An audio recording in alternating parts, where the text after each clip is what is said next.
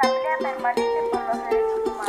Eh, abuela, el Estado existe para garantizar los derechos humanos, ¿no? Sí, el Estado es el garante de los derechos fundamentales consagrados en la Constitución y en los tratados internacionales. ¿Quiénes pueden violar los derechos humanos? Bueno, también es el Estado. Pero eso es de locos, Abu.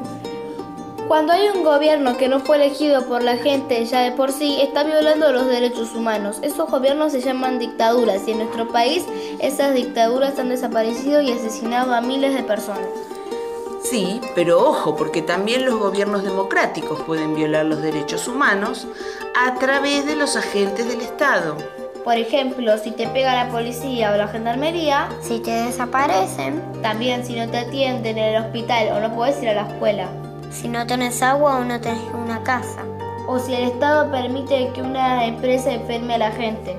Muy bien, así es. Pero entonces, si es el Estado quien viola los derechos humanos, cuando una persona cualquiera le hace daño a otra, no está violando los derechos humanos.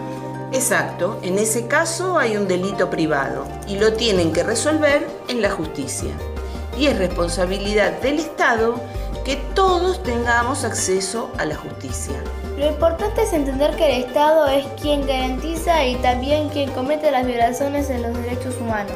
La historia de los derechos humanos es la historia de la lucha por alcanzarlos.